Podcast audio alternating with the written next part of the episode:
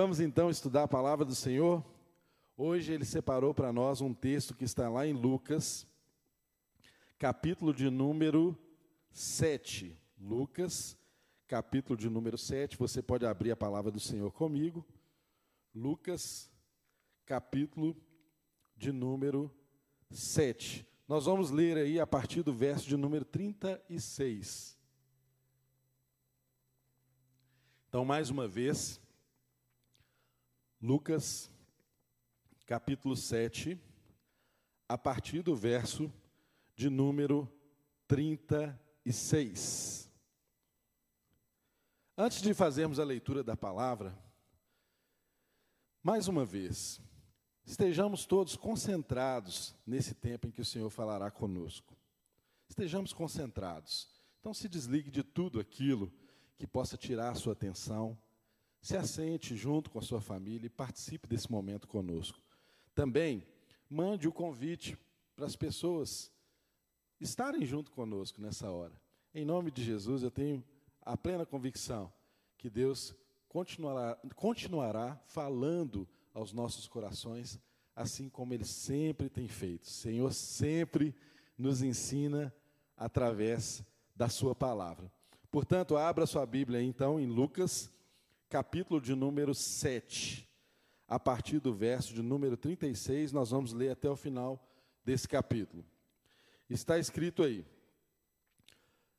Convidado por um dos fariseus para jantar, Jesus foi à casa dele e reclinou-se à mesa.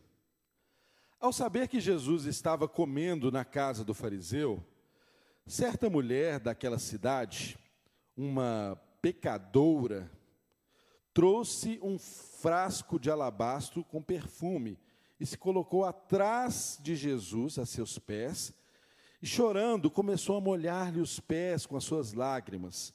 Depois os enxugou com seus cabelos, beijou-os e os ungiu com o perfume. Verso 39.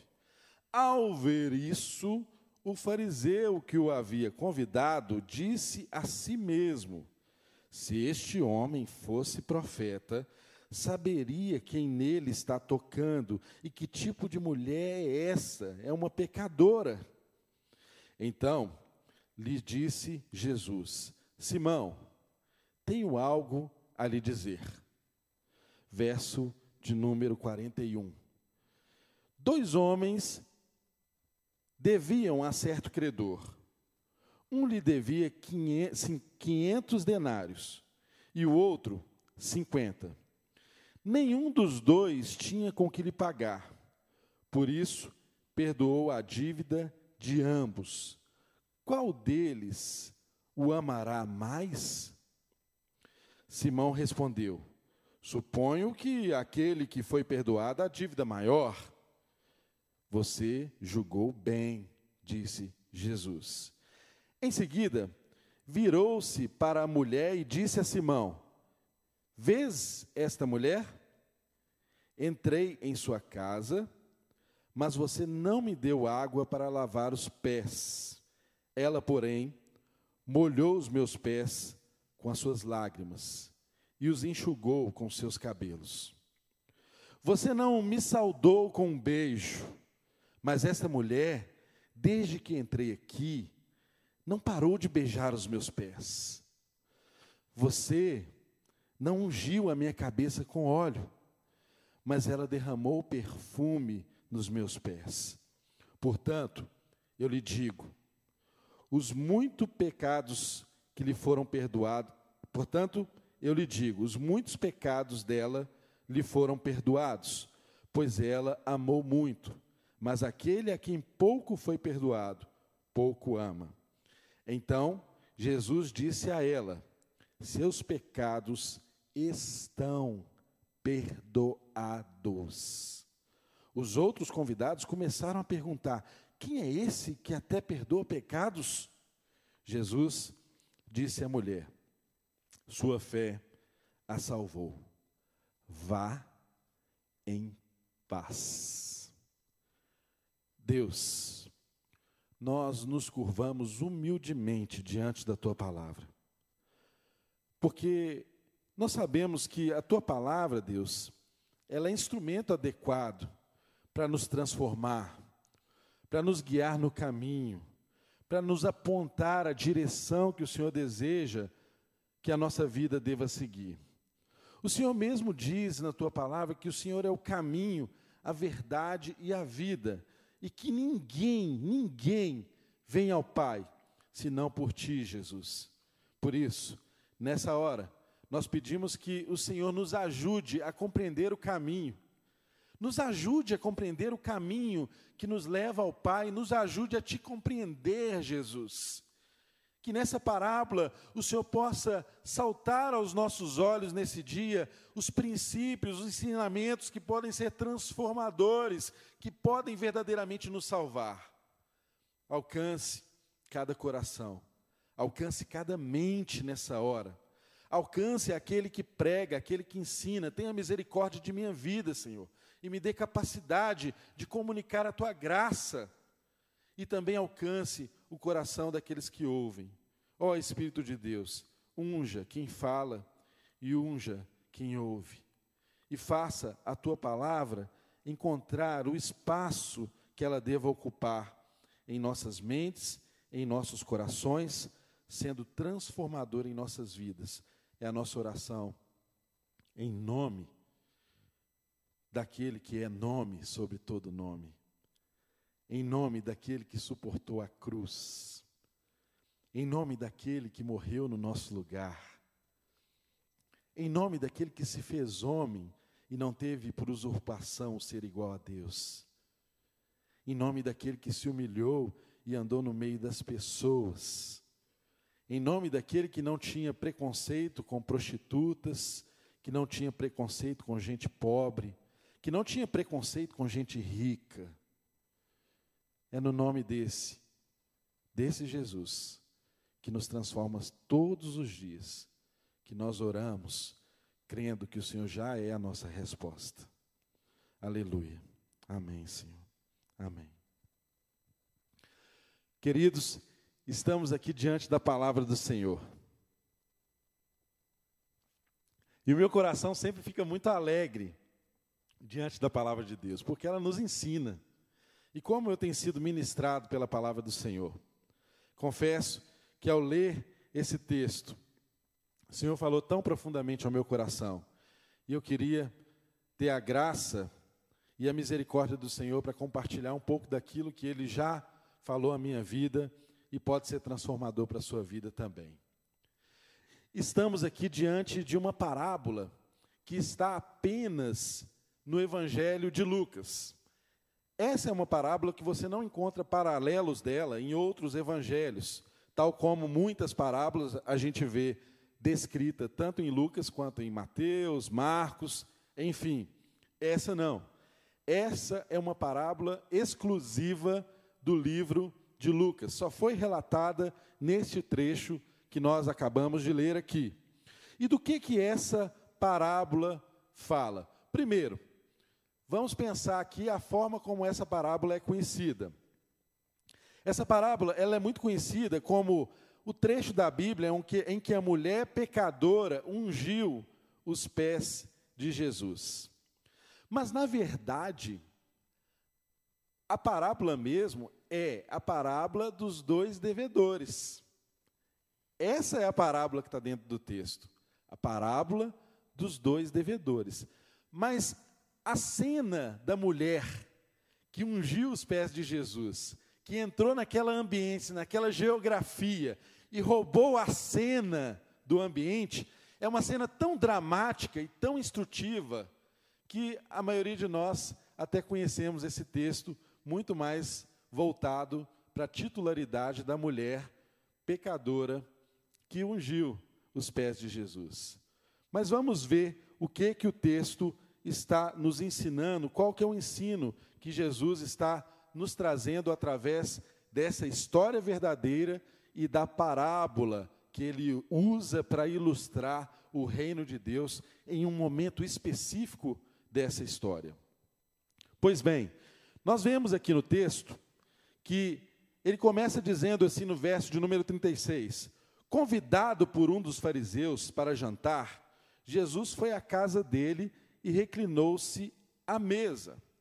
Ora, irmão, Jesus era um cara assim muito legal. Ele ele não tinha limitações assim com de ordem social, de ordem religiosa. Jesus era um cara que estava em todos os lugares, Jesus frequentava todos os lugares. Muito diferente do que às vezes a religiosidade nos ensina, do que a religiosidade que nos lugariza, que limita os nossos espaços. Jesus não, era um cara muito livre. Ele frequentava todo tipo de lugar, inclusive casa de gente religiosa. Jesus também ia em casa de gente religiosa. E aqui o texto está dizendo que ele foi convidado por um fariseu para jantar na sua casa. Esse texto diz que Jesus foi à casa desse fariseu. Jesus atendeu aquele convite e foi ali para jantar com ele. E aí o texto continua dizendo que Jesus reclinou ali, estava à mesa, comendo, possivelmente, jantando, comendo junto com eles, mas no verso de número 37 diz que ao saber que Jesus estava comendo na casa do fariseu, certa mulher daquela cidade, uma pecadora, trouxe um frasco de alabastro com perfume e se colocou atrás de Jesus a seus pés. Percebam a cena, a ambiência. Era muito comum que o mestre, quando passasse por uma cidade, estivesse ensinando numa sinagoga, em um local, que os mestres da lei, os fariseus, as pessoas convidassem esse mestre para um jantar, para um banquete. Agora, esses banquetes eram um pouco diferentes, porque era um banquete meio que aberto ao público. Ele tinha os convidados especiais que sentavam à mesa, que comiam, mas eram assim, abertos, as pessoas passavam, viam, as pessoas podiam ficar ali é, ouvindo as conversas que tinham nesses banquetes.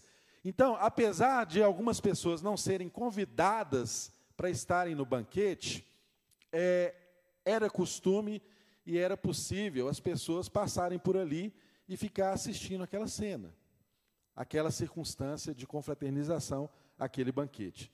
E o texto nos relata que uma certa mulher daquela cidade, uma pecadora, uma pecadora, trouxe um frasco de alabastro com perfume e se colocou atrás de Jesus aos pés dele. Percebam o seguinte: a cena, Jesus está ali, possivelmente não era uma mesa em que a gente assenta da forma como nós assentamos hoje à mesa, né? Com os pés debaixo da mesa. Possivelmente era um lugar onde Jesus estava ali acomodado e com os pés para trás e voltados de frente para o banquete. A mulher simplesmente entra naquela cena se coloca atrás de Jesus, aos pés dele, e começa a fazer algumas coisas muito extravagantes que começou a incomodar aquela ambiência. Percebam vocês que o texto diz que o texto não dá nome para essa mulher. O texto diz que era uma certa mulher daquela cidade, uma pecadora. Ou seja, o texto não fala com clareza qual cidade era aquela. O texto não dá nome a essa mulher, uma mulher inominada, mas o texto faz questão de mostrar que era uma pecadora. Tem uma vírgula e uma frase explicativa, um aposto aqui mostrando que aquela mulher era uma pecadora. Essa era uma característica importante para quem está relatando o Evangelho para demonstrar as características daquela mulher e daquela cena. E aquela mulher, então, ela se coloca ali aos pés de Jesus. É tão interessante nós pensarmos que nessa história, Simão tinha nome. O homem da religião era nominado. O fariseu que recebeu Jesus, o anfitrião, era célebre o nome dele é conhecido. Mas aquela mulher, quando foram descrevê-la, disseram simplesmente que era uma pecadora. Mas o texto continua dizendo que ela se colocou atrás de Jesus aos seus pés, chorando, começou a molhar os pés de Jesus com lágrimas. Depois enxugou com seus cabelos, beijou e ungiu os pés de Jesus com perfume. Imagina essa cena. Todo mundo ali banqueteando, comendo, confraternizando, recebendo pessoas célebres. E algum que não foi convidado, um intruso, chega naquele lugar, uma mulher pecadora, na casa de um religioso, chega naquele lugar e começa então a ter essa atitude de, aos pés de Jesus, derramar lágrimas. Lavar os pés de Jesus com lágrimas. Enxugar os pés de Jesus com seus cabelos. Dá para você imaginar o que é isso? Numa cultura em que as mulheres andavam veladas, as mulheres não ficavam com o cabelo solto. Cabelo solto era, um, era, um, era, um, era uma, uma coisa de intimidade, era uma coisa muito voltada para a mulher se entregar ao seu marido. Aquela mulher solta os seus cabelos ali naquela ambiência e derrama, antes de soltar os seus cabelos, ela derrama suas lágrimas aos pés de Jesus e enxuga os pés de Jesus com seus cabelos. E unge os pés de Jesus com aquele alabastro, com aquele perfume. O texto não mostra com clareza, mas muito possivelmente aquela mulher, chamada aqui de uma mulher pecadora, possivelmente era uma prostituta. Possivelmente, porque o texto não demonstra com clareza que era de fato uma prostituta, mas ela tinha uma reputação de ser uma mulher pecadora. A forma de identificar aquela mulher era mulher pecadora. Então imagine só a cena. A mulher chega ali, começa a fazer isso e começa a roubar a cena daquele ambiente. E o anfitrião, o dono da casa, então, percebendo aquela cena, o que, que ele faz? Ele coloca os olhos em Jesus e naquela mulher, e o texto diz no verso de número 39: ao ver isso, o fariseu que havia convidado disse a si mesmo, ou seja, o anfitrião da casa, o fariseu que convidou Jesus, o homem que estava dando banquete, o homem que estava recebendo as pessoas em casa, percebeu aquela cena de uma mulher aos pés de Jesus, uma mulher conhecida como pecadora, uma mulher estigmatizada como pecadora, uma mulher de má reputação naquela cidade. Ele percebeu aquela mulher chorando copiosamente aos pés de Jesus e as suas lágrimas lavando os pés de Jesus e os seus cabelos enxugando os pés de Jesus e ela derramando um unguento, um óleo, perfumando os pés de Jesus. Eu posso imaginar que o perfume daquele óleo invadiu aquela ambiência, aquela casa. E o olhar de reprovação logo veio. Esse homem, o anfitrião, esse fariseu, esse religioso, esse homem que se dizia como alguém que conhece a Deus, esse homem que ensinava as pessoas a adorar a Deus, esse homem que é o símbolo da religiosidade, esse homem que era admirado pelas pessoas da sua comunidade, da sua cidade, como uma referência de homem segundo Deus.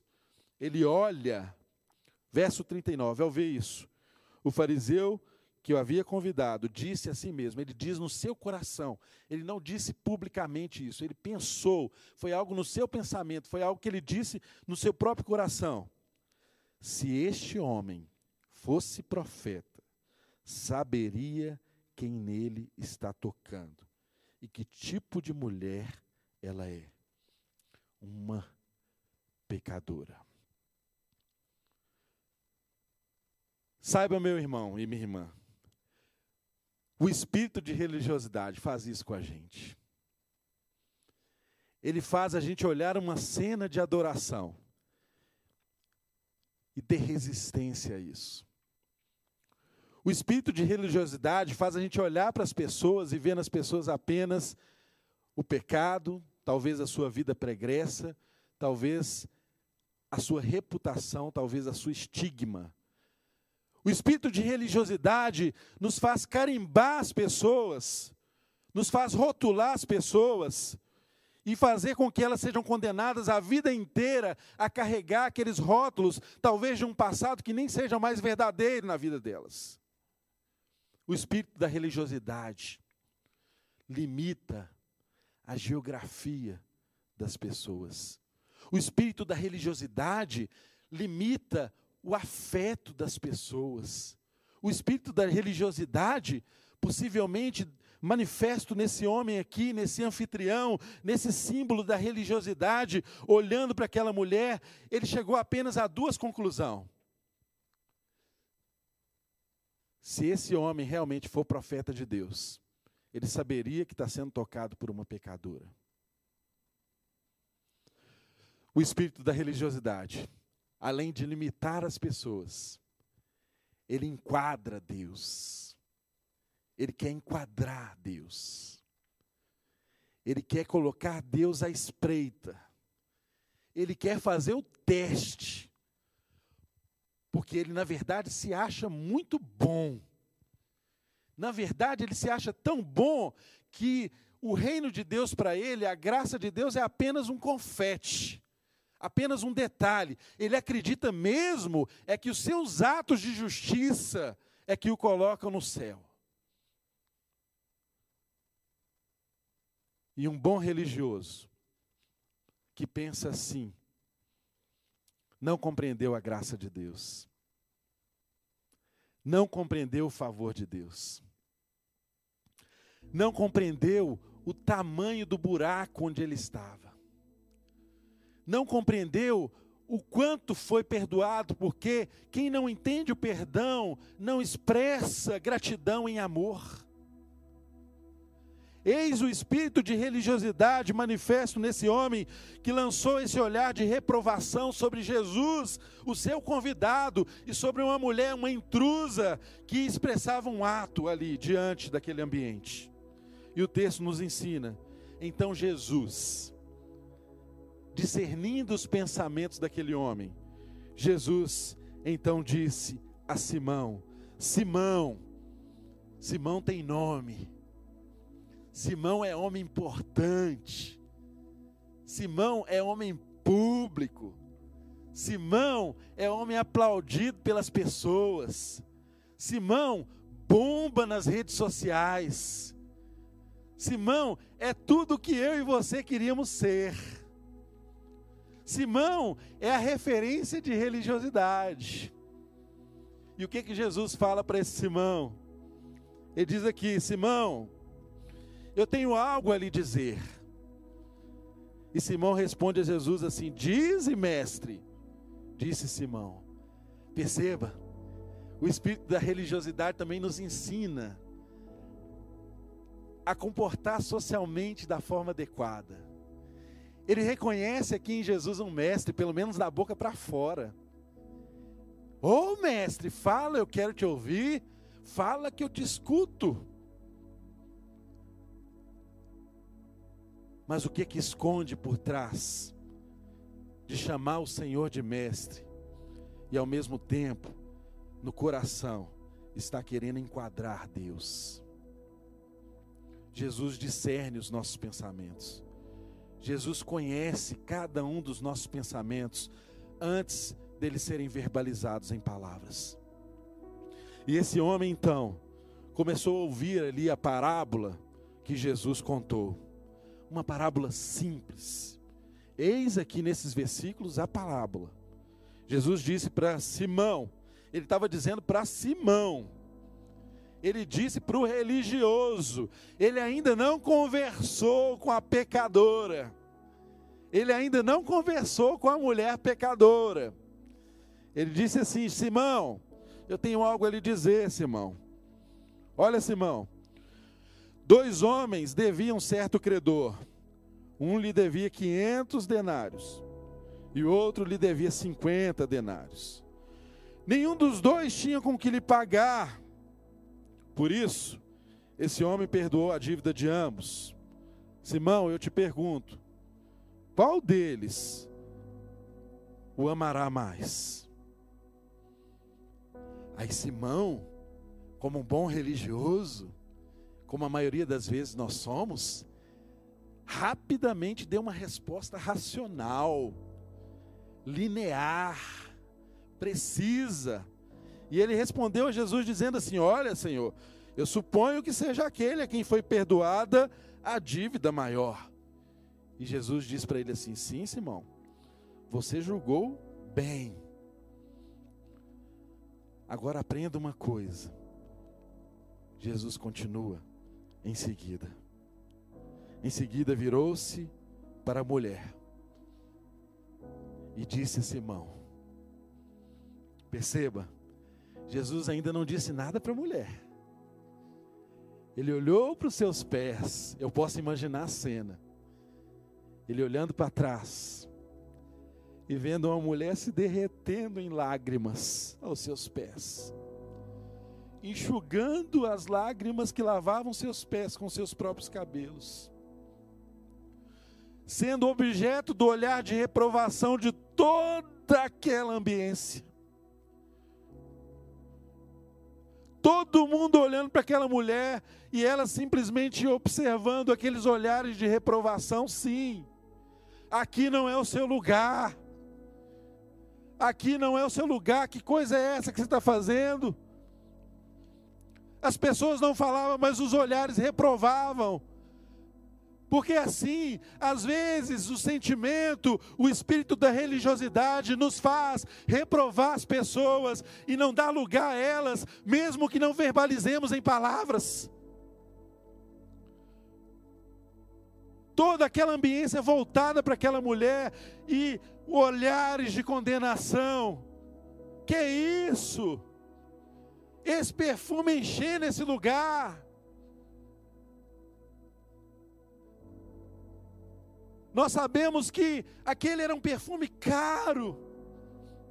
Um frasco de perfume custava 300 denários, 300 dias de trabalho. As prostitutas também costumavam usar um perfume para atrair os seus clientes, era um perfume caro. Pode ser que esse era um perfume de trabalho daquela mulher e os olhares condenados, voltados para ela essa pecadora. Jesus também olhou para aquela mulher naquela hora, mas ele ainda não disse nada para ela. Ele disse para quem precisava ouvir até então.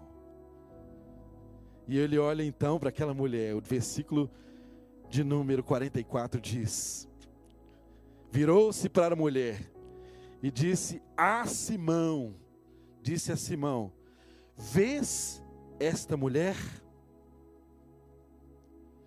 Vês esta mulher? Pode parecer muito simples, mas há uma profundidade eterna nessa pergunta de Jesus. Vês esta mulher, Simão? Sabe por quê, meu querido irmão? Porque uma coisa que o espírito de religiosidade faz com a gente é não nos permitir enxergar as pessoas. Jesus perguntou para esse homem se ele via aquela mulher. E de fato, ele nunca viu uma mulher, ele viu uma pecadora. De fato, aquele que tinha um bastião da religião não enxergava um ser humano, a imagem e semelhança de Deus. De fato, ele nunca tinha percebido que, por ela ser uma criatura feita à imagem e semelhança de Deus, ela era digna de respeito, de cuidado no trato, ela merecia lugar. E é isso que a religião faz comigo e com você. Cega os nossos olhos e não nos permite enxergar Deus ao nosso lado na vida da pessoa que está perto de nós. E aí, invadido por um espírito de religiosidade, a gente só vê estigma, a gente só vê reputação, a gente só vê a má fama. Esse era o olhar de Simão.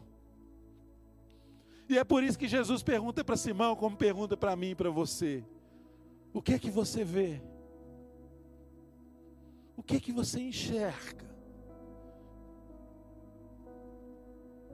Você vê esta mulher? E então Jesus diz: Eu entrei aqui na sua casa. Você não me deu água para lavar os pés. Ela, porém, molhou os meus pés com as suas lágrimas e os enxugou com seus cabelos. Saiba, querido, que era um costume, isso era uma regra básica de hospitalidade. Naquela região as pessoas andavam a pé, muita poeira, sol escaldante. Quando você chegava em uma casa em que você era bem recebido, minimamente, minimamente, o anfitrião deveria, se ele tivesse servos, ele dava ordem aos seus servos para lavar os seus pés. Ou então, pelo menos, te oferecer água para lavar os pés. E Jesus começa a discernir ali qual que era o intento do religioso ao convidá-lo para ir naquele lugar. Porque ele disse: Olha, Simão, eu cheguei aqui na sua casa, você não me deu água para lavar os pés. E ele dá um tapa na cara daquele homem. Porque você quer dar um tapa na cara de um bom religioso é compará-lo com um pecador. Ele falou, mas essa mulher, o tempo inteiro ela está aqui, lavando os meus pés com as suas lágrimas, enxugando os meus pés com seus cabelos. Olha, Simão, você, verso de número 45, você não me saudou com um beijo. Mas esta mulher, desde que entrei aqui, não parou de beijar os meus pés. Era também comum um anfitrião, depois de receber alguém, lavar os pés, mandar os servos lavar os seus pés. As boas-vindas era com ósculo santo, um beijo na testa, dizendo assim: Olha, você é bem-vindo na minha casa, fique à vontade, a casa é sua. E Jesus denuncia isso na vida desse religioso. Olha, eu vim porque eu vou em todos os lugares. Porque meu pai não limita a minha geografia. Eu ando por todos os lugares. E eu vou em casa de pessoas até como você. Mas olha como você me recebeu. Você disse me convidar para um banquete. Você disse me convidar por honra, mas essa honra não existe no seu coração. Você não me deu água para lavar os pés. Você não me beijou quando eu cheguei na sua casa. Olha essa pecadora que está nos meus pés. Até agora ela não cessa de beijar os meus pés, não cessa de lavá-lo com suas lágrimas não cessa de enxugá-los com seus cabelos. Simão, Simão, Simão, Simão, Simão, você não me ungiu a cabeça com óleo, Simão. Ela derramou perfume nos meus pés. Era também um costume do anfitrião de uma pessoa hospitaleira receber alguém em casa, depois de lavar os pés, saudar com um beijo santo, um ósculo, também ungia-se a cabeça com óleo. Era o símbolo da alegria, da presença da pessoa na sua casa. E Simão também não se alegrou, apesar do rei do universo estar ali na casa dele. Mas Jesus vira para ele e diz: Olha, você não me ungiu com óleo, mas o que você não considerou digno passar na minha cabeça, ela derrama nos meus pés, abundantemente nos meus pés. Portanto, eu lhe digo, Simão, Perdoados, pois, os muitos pecados dela foram perdoados, pois ela amou muito. Mas aquele a quem pouco foi perdoado, pouco ama. Jesus não está dizendo para Simão aqui que aquela mulher está sendo perdoada por causa da atitude dela, não é isso. Porque o perdão de Deus na vida de qualquer pecador não está baseado nos nossos méritos, não está baseado naquilo que nós fazemos com Ele, para com Ele. Está baseado naquilo que Ele já fez por nós. E aquela mulher, porque foi amada, foi perdoada. E porque foi perdoada, ela tinha um coração agradecido. E porque desfrutava do perdão de Deus, ela se derramava na presença de Deus, com aquilo que ela tinha de mais precioso, derramando as suas lágrimas, derramando o seu óleo caro aos pés do nosso Senhor. E então, apenas nesse momento, é que Jesus então diz algumas palavras para aquela mulher. O verso de número 48 diz: Então Jesus disse a ela: Seus pecados estão perdoados. Aí todos voltaram e olharam para Jesus com olhar de reprovação: Quem é esse que perdoa pecados? Até pecados ele está perdoando. Os outros convidados começaram a perguntar uns aos outros. Mas Jesus, mais uma vez, virou para aquela mulher e disse assim: Mulher, a sua fé te salvou. Vá em paz. Vá em paz.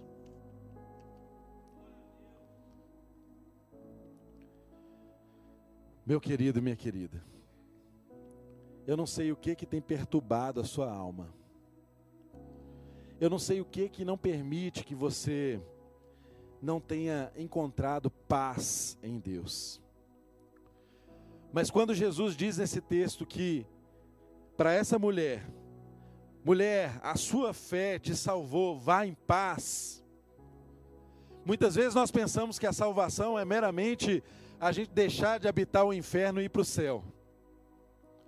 Mas salvação nesse contexto tem um significado muito mais amplo. Porque salvação pode ser redenção, pode ser o perdão de uma dívida impagável. O texto nos mostra que a parábola fala de dois devedores. Um devia 50 denários, 50 dias de trabalho. É como se fosse um trabalhador que ganhando 150 reais por dia, devesse ao seu credor 7.500 reais. O outro devia 500 denários, como se esse trabalhador devesse 75 mil reais, 10 vezes mais. Mas eu e você precisamos perceber algo que Simão não percebeu. As duas dívidas eram impagáveis.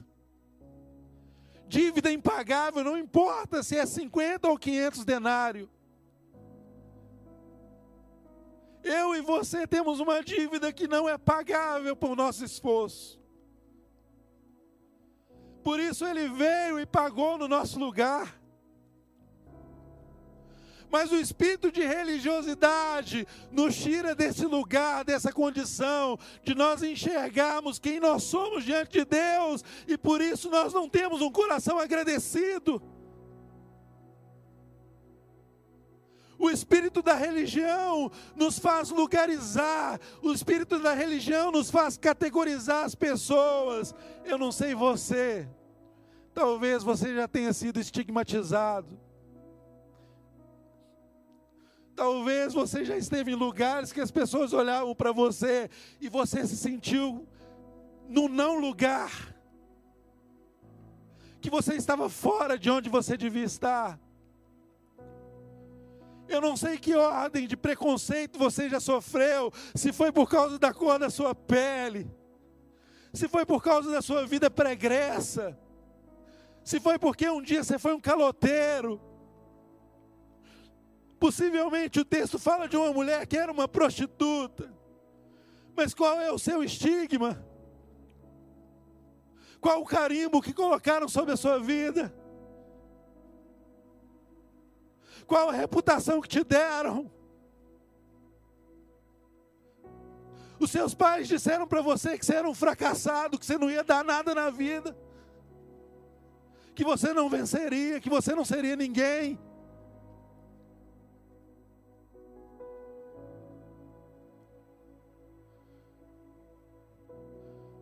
Talvez você tenha sonhos que estão travados na sua vida. E você compartilha com pessoas e diz assim: Olha, o meu sonho é ser um médico. E alguém vira para você e mata o seu sonho e diz assim: Olha, entenda o seu lugar. Isso não é para você. Qual o estigma que te deram? Talvez você sim, no passado já fez tantas coisas erradas, mas Deus te perdoou, mas a sua alma não encontra paz em Deus, não porque você ainda peque, mas porque você não ouviu ainda a palavra do Senhor. A sua fé te salvou. Vá em paz. E é tão lindo a gente ver nas Escrituras que Jesus, ele disse para essa mulher assim: vá em paz. E ele não disse como em outros textos, e não peques mais. Ele nem disse isso para essa mulher, ele diz: vá em paz. Pacifique sua alma. Entenda que em mim você tem lugar. Não se prenda à geografia dos homens não se prenda aos estigmas que colocaram sobre você. Eles ainda podem olhar para você e dizer que você é uma pecadora, mas eu vejo uma mulher lavada e remida no sangue do Cordeiro. E ele podia falar isso sim, com toda autoridade, porque o sangue do Cordeiro é conhecido e efetivo antes da fundação do universo. o que disseram para você,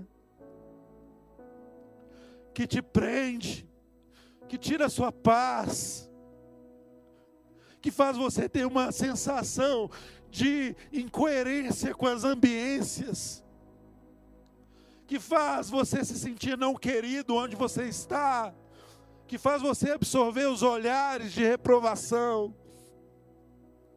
O que fizeram com você?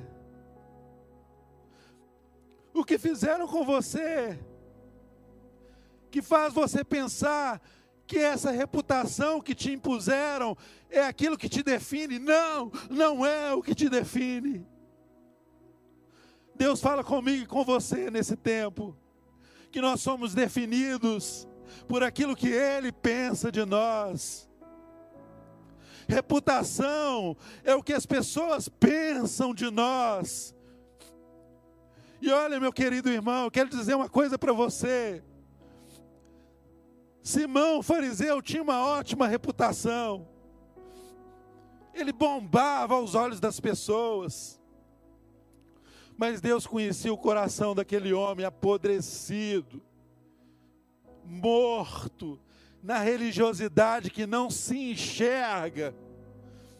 E quem não se enxerga não consegue ver os outros. aos olhos de Deus, era aquela famosa pecadora que encontrava lugar, que encontrava ambiência. Mas eu quero te dizer uma coisa muito importante.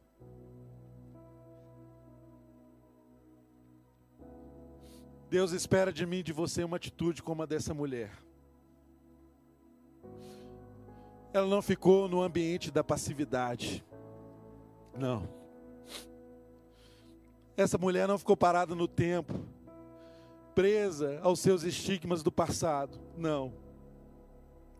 Talvez eu e você ficamos aí, alguém aí me abrace. Alguém aí me reconheça. Alguém aí me afirme, alguém aí me legitime, alguém me receba, por favor. O que Deus fala comigo e com você nesse tempo é que é para você sair desse lugar da passividade. Essa mulher foi extravagante. Ela não era uma convidada do banquete, mas ela invadiu.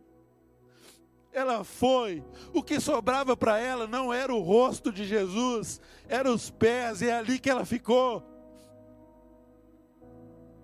ela não era célebre, ela não era querida, ela enfrentou a ambiência de reprovação, os olhares estavam contra ela naquele ambiente, mas ela foi. Deus espera de mim de você uma atitude como essa. Saia do lugar da passividade. O que é que te disseram? Que você é um fracassado? Deus diz para você nessa manhã que você não é um fracassado. Você é vitorioso em Deus. Portanto, saia desse lugar do fracasso.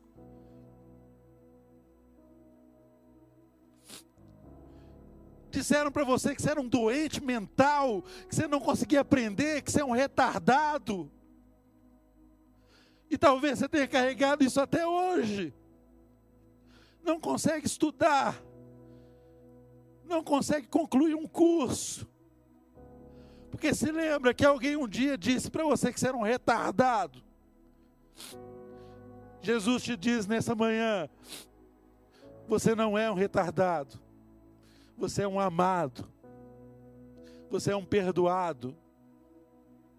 Em mim, Jesus diz para você: em mim tem lugar para você na minha geografia você está. Eu gosto de estar com você. Eu gosto de receber o seu afeto. Pode sim derramar as suas lágrimas nos meus pés. Pode soltar o seu cabelo. Não importa se as pessoas vão pensar que você está sensualizando. Não.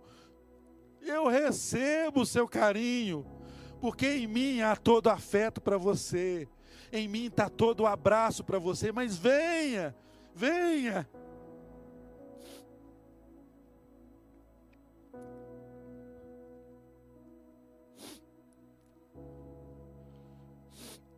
Eu e você precisamos olhar para nós mesmos e nos enxergarmos não através das perspectivas das pessoas, mas como Deus nos vê. Como que Deus nos vê. Essa mulher teve essa convicção. Essa mulher alcançou o perdão. Essa mulher encheu o coração dela de gratidão. Essa mulher entregou o que ela tinha de mais precioso. Sabe por quê? Porque essa mulher, ela entendeu. Jesus não tem nojo de mim. Talvez, meu querido irmão, essa parábola seja conhecida por nós como a parábola da mulher pecadora que ungiu os pés de Jesus. Nesse tempo, talvez essa parábola deva ser conhecida não como uma mulher pecadora que derramou unção nos pés de Jesus, mas como a parábola da mulher que pela primeira vez encontrou um homem de verdade. De uma mulher que pela primeira vez encontrou um homem que não a usava como objeto, que não aprendia ao seu estigma do passado, que via nela uma mulher e que encheu, a encheu de virtude, de significado e a despediu com paz. Vá em paz. Eu não sei de fato, eu não sei qual a relação que você teve com as pessoas que passaram por você. Eu não sei qual a relação que você teve com as suas experiências religiosas. Talvez você esteja fora da igreja do Senhor porque você foi coisificado pela religião. Talvez você foi ultrajado, se tornou um objeto de alguém. Talvez você teve uma vida pregressa tão triste, e as pessoas olham para você e imputam a você um passado que nem mais é uma realidade. O que Deus fala para você nessa manhã, nesse tempo, é que nele você tem lugar. Jesus diz para mim e para você: Eu não tenho nojo de você. Venha, experimente a minha comunhão. Venha, experimente o meu perdão. Venha, experimente o meu amor. Venha, se delicie comigo. Goze comigo. Viva em paz. Em nome de Jesus. Eu quero orar por você que está em casa, nos acompanhando aqui. Eu não te conheço e talvez nunca venha conhecer. Mas esse mesmo Deus que discerniu os pensamentos de Simão, Ele te conhece, Ele te vê e Ele te toca neste instante.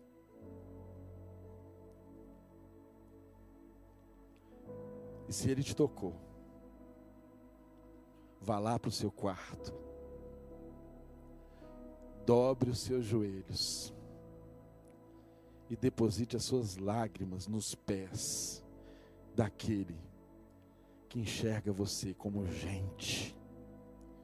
E por isso veio a essa terra para salvar a sua vida desse inferno que você está vivendo. Seja livre em nome de Jesus. Seja livre de todo estigma. Seja livre de toda má reputação. Seja livre de todo carimbo que colocaram sobre você.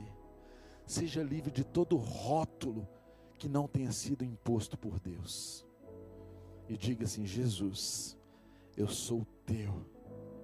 Eu quero me extravasar aqui diante do Senhor. Limpa minha alma. Me entrego completamente ao Senhor e me dê essa paz. Livra-me dessa angústia que eu estou vivendo, Senhor. Livra-me desse incômodo, desse importúnio. E me dê a sua paz. Oh Jesus, eu oro para que o Senhor ouça essas orações e responda a cada uma delas, conforme a tua vontade porque ela é boa, ela é perfeita e ela é agradável. E eu te agradeço, Senhor, pessoalmente, porque eu tenho no meu coração a convicção de que no Senhor tenho lugar. Que seja essa mesma convicção sobre a vida dos meus irmãos, dos seus filhos, que ouvem essa palavra, Senhor.